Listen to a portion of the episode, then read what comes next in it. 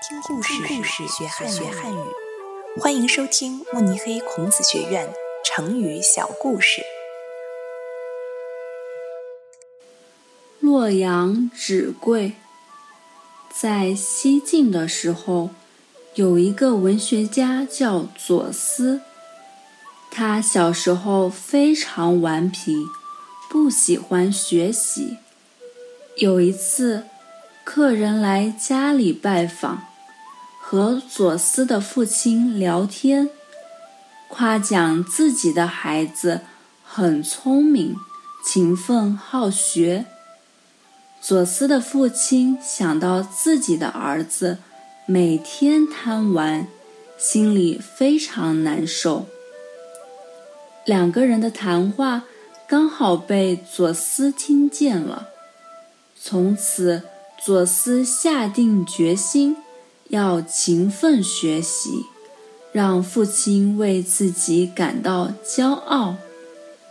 之后，左思每天刻苦读书，终于成为一个学识渊博的人。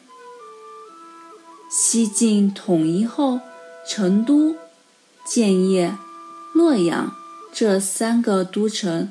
都出现了前所未有的繁荣景象，所以左思想要写一篇描写这三个城市的文章。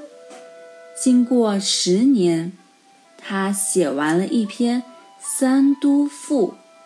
这篇文章非常受人喜爱，在洛阳广为流传。由于当时。还没有印刷术，所以想要阅读这篇文章的人，需要先抄写下来。因为抄写的人太多，把洛阳的纸张都买光了，一时间全城纸价大幅上涨。现在，人们用“洛阳纸贵”。来比喻作品受人喜爱、流传广泛。